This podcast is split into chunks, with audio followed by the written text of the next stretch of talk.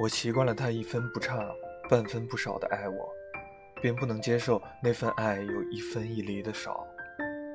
我习惯了他给我的暖，便接受不了一点点的冷。和男二号相爱，也挺难的。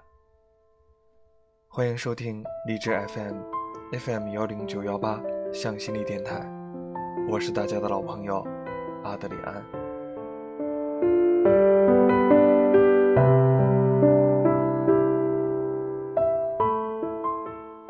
八岁的时候，我迷恋金庸和纪一。迷恋金庸是因为纪一，而喜欢纪一并没有天大的理由。用文青们的话来说，可能仅仅是因为他穿了一件我喜欢的白衬衫。陆明远说我矫情，我埋头看书，没理他。反正他时常这样损我。和很多陷入单恋中的女生一样，我时常在夕阳的薄影里对着记忆的背影发呆。陆明远总是出其不意地冒出来，变戏法般的从口袋里掏出棒棒糖递给我。撇撇嘴说：“喂，口水都流出来了。一个男生喜欢你，怎么可能感觉不到？所以我当然知道，陆明远喜欢我。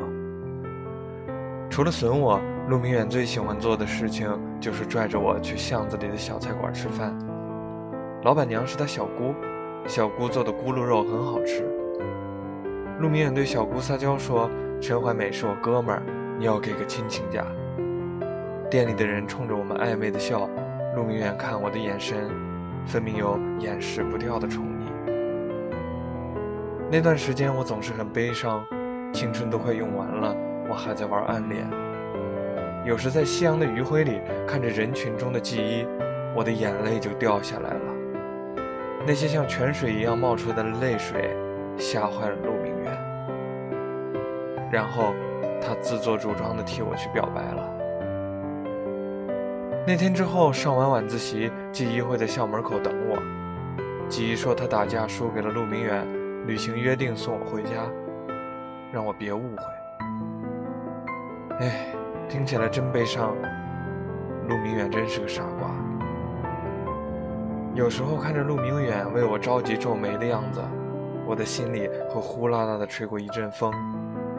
但下一秒。我又会忍不住地想起金庸在《白马啸西风》里的句子，那些都是很好很好的，可是我偏偏不喜欢。有些人就是没办法喜欢啊，就好比在记忆的爱情剧本里，女主从来就不是我。高考后，记忆去香港念大学，她以温文儒雅的样子残留在我的青春里，而我和陆明远的大学。隔着一千两百公里。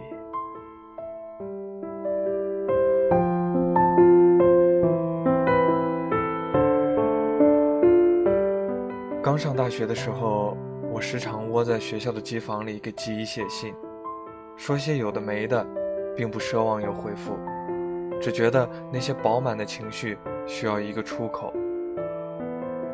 我在第十封邮件里写：记忆。今天在食堂里看到一个男生的背影，和你很像。我在第五十五封邮件里写，一想到终将是你的路人，便觉得沦为整个世界的路人。机房里空气不好，我的鼻炎又要加重了。我改了个签名，要是有台电脑就好了。可是我没想到，因为这句话，第二天陆明远就出现在我的宿舍楼底下。他手里抱着笔记本。陆明远看着我，傻笑地说：“陈怀美，我帮你实现愿望了。”当一个男生坐了八个小时的火车，将他刚买不久的电脑千里迢迢送到你面前的时候，要说心里没有任何触动，那肯定是骗人的鬼话。我请陆明远吃饭，两个人默契十足的点了咕噜肉。菜上来的时候，陆明远说：“以后我做给你吃。”他说：“我以后我做给你吃。”他说的这么自然，我有些恍惚。陆明远好像越来越爱唠叨了，我送他去火车站的时候，他一直在说话。他说：“陈怀美，你要按时吃饭。”他说：“陈怀美，下次见到你，我给你烧咕噜肉。”还有，陈怀美，要是有人欺负你了，给我打电话。关于喜欢或者爱，陆明远没有沾上半个字眼，但他眼神里的意思昭然若揭。我突然觉得我们之间的某种平衡几乎就要被打破了，我有点害怕，所以陆明远转身的瞬间，我叫住了他，支支吾吾地说：“以后别这样了。还有，电脑的钱我凑够了就还你。”他愣在那儿了，三秒钟以后，他故作轻松地说：“嘿，陈怀美，你想什么呢？我就是习惯了关心你，以后不会了。我还要追校花呢。好了，我走了。”说完，他转身，再也没有回头。那句“习惯了”，让我动容了很久。是有很多被打动的瞬间吧。但是片刻的心动后，又变得异常清醒。这一点点的感动，并不足以撑起一场爱情。我好像过早的知道，在一场爱情里，如果你不是很爱一个人，几乎很难在以后的时光里去忍受爱情的千疮百孔。而这一年的冬天，我的信箱里收到记忆的回信，他说：“陈怀美，对不起。”以后别这样了。我和陆明远都成了爱情里的 loser。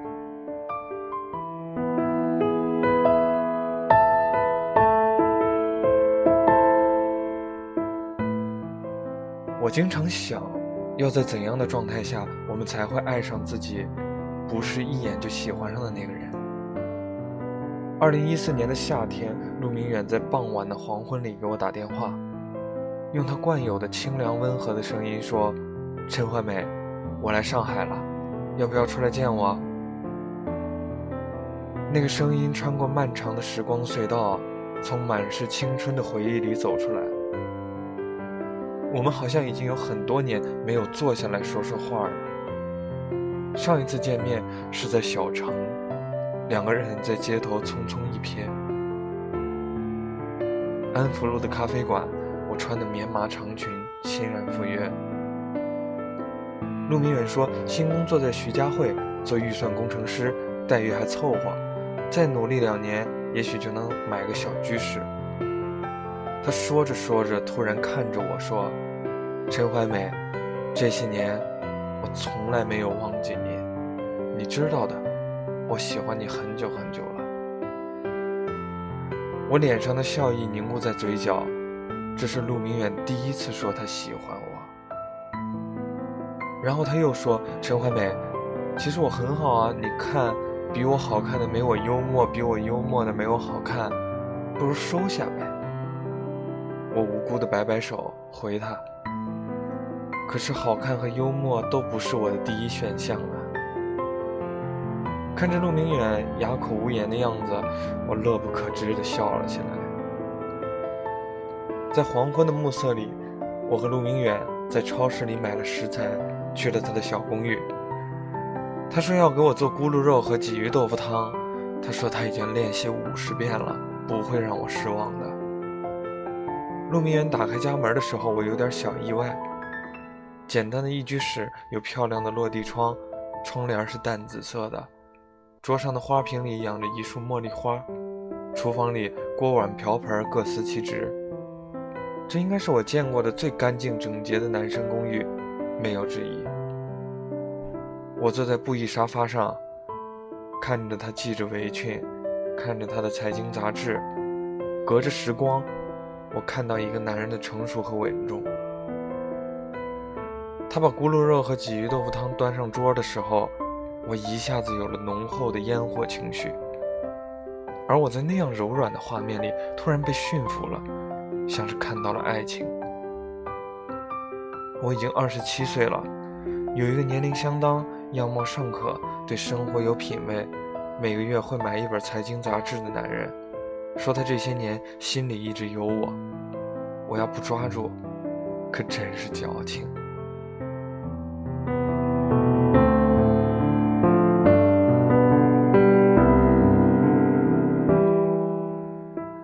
我答应陆明远那天，他在微博、微信，甚至快要没落的人人网，大张旗鼓地宣布了这个消息。而陆明远配的文字是：“陈怀美，从此我是你人生剧本里永远的男一号。”我笑着问他：“那你以前是什么？”他回我：“男二呀，你看我多励志，男二升级为男一。”我被逗乐了。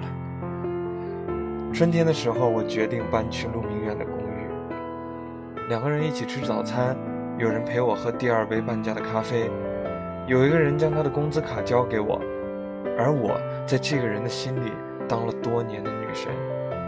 我笃定，他会比任何人都懂得珍惜我。爱情最接地气儿的时候，我和陆明远时常坐在一起，将工资卡里的数字加起来，盘算着春天去买房。秋天去结婚，可是冬天的时候，我们的爱情却枯萎了。后来我才意识到，在我答应陆明远的那一瞬间开始，爱情就在走下坡。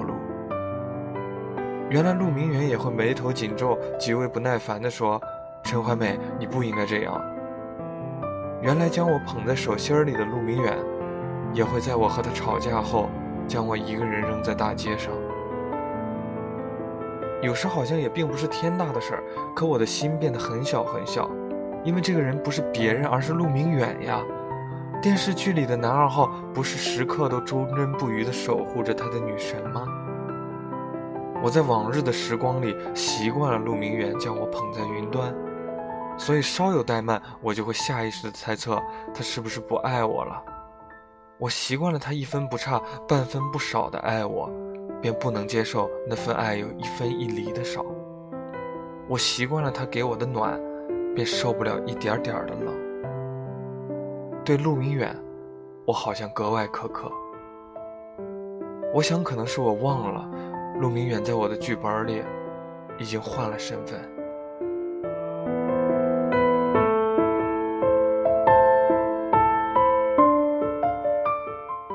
二零一五年的春天。我和陆明远的爱情不可避免地走向穷途末路。我原本以为心意沉沉地爱一个爱而不得的人是世界上最艰难的事儿。爱过陆明远之后，我才知道，和男二号在一起也挺难的。而我在十八岁那年坚持的爱情理论，放到二十八岁也并没有错。如果不是足够喜欢一个人，即便这个人有百分之九十九的好，而剩下的百分之一都有可能摧毁一切。我和陆明远的最后一次争吵，是因为一盘咕噜肉。我只是说油放的有点多，糖放的有点少，味道没有以前好。陆明远的男脸色可真是难看。他表情忧伤地看着我，问我：“陈怀美，你真的爱我吗？”我抬头看他，昏黄的灯光下，陆明远看起来有点陌生。他说：“我今天五点半出门，开了一天的车，晚上七点才到家。我总觉得，如果你爱我，你至少会心疼我，至少不忍心对着我辛苦做出来的菜挑毛病。陈怀美，有时候我觉得挺累的。”我低头看他的鞋子，心里想着，也许我就要失去他了。三天后，我失去了他。是谁说上海最好的分手地点一定是在人民广场？因为那里人来人往，两个人在街头分别后，很快就会淹没在熙熙攘攘的人群里。繁花似锦的春日午后，我和陆明远说完再见后。我没有回头，他也没有挽留。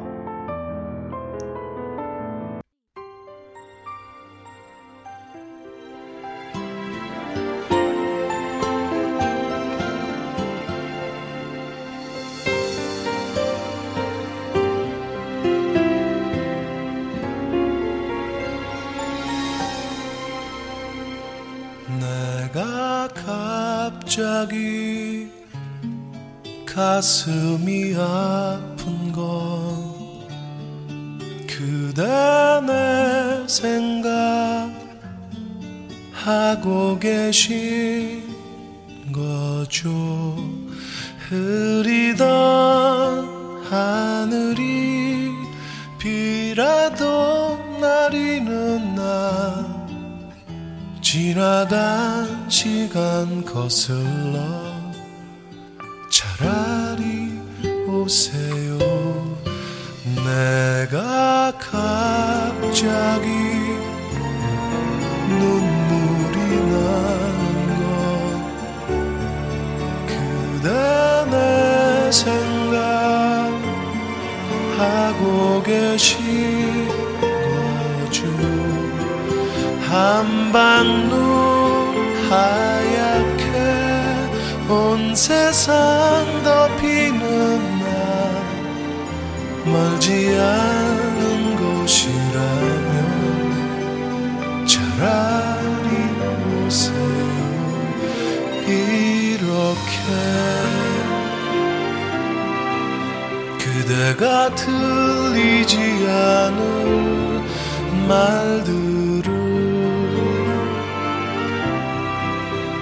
그대가 들었으면 사랑이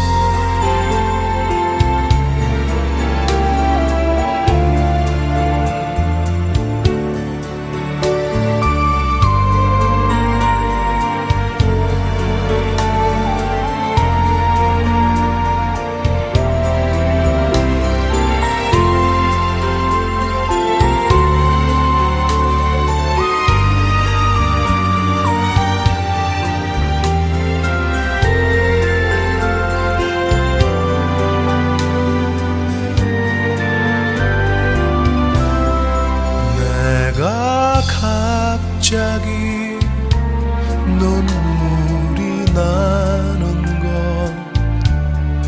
그대 내 생각하고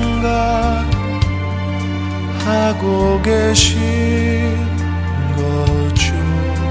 새하얀 눈꽃이 온 세상 날리는 날 멀지 않은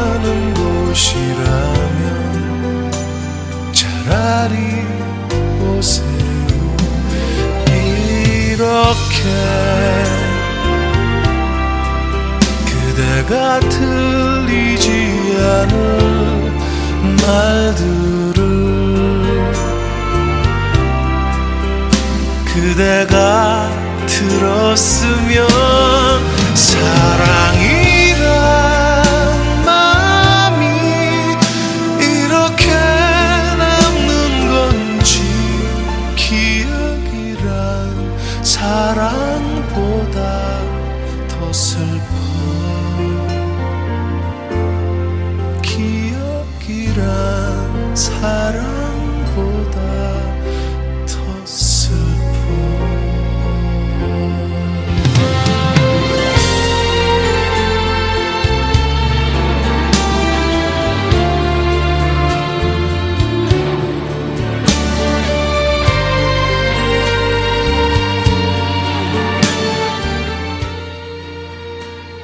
如果有这样的一个人，不管是走在路上，在餐桌旁，在工作中仰望天空时，不论你在那里做着什么，那个人总是在你心里。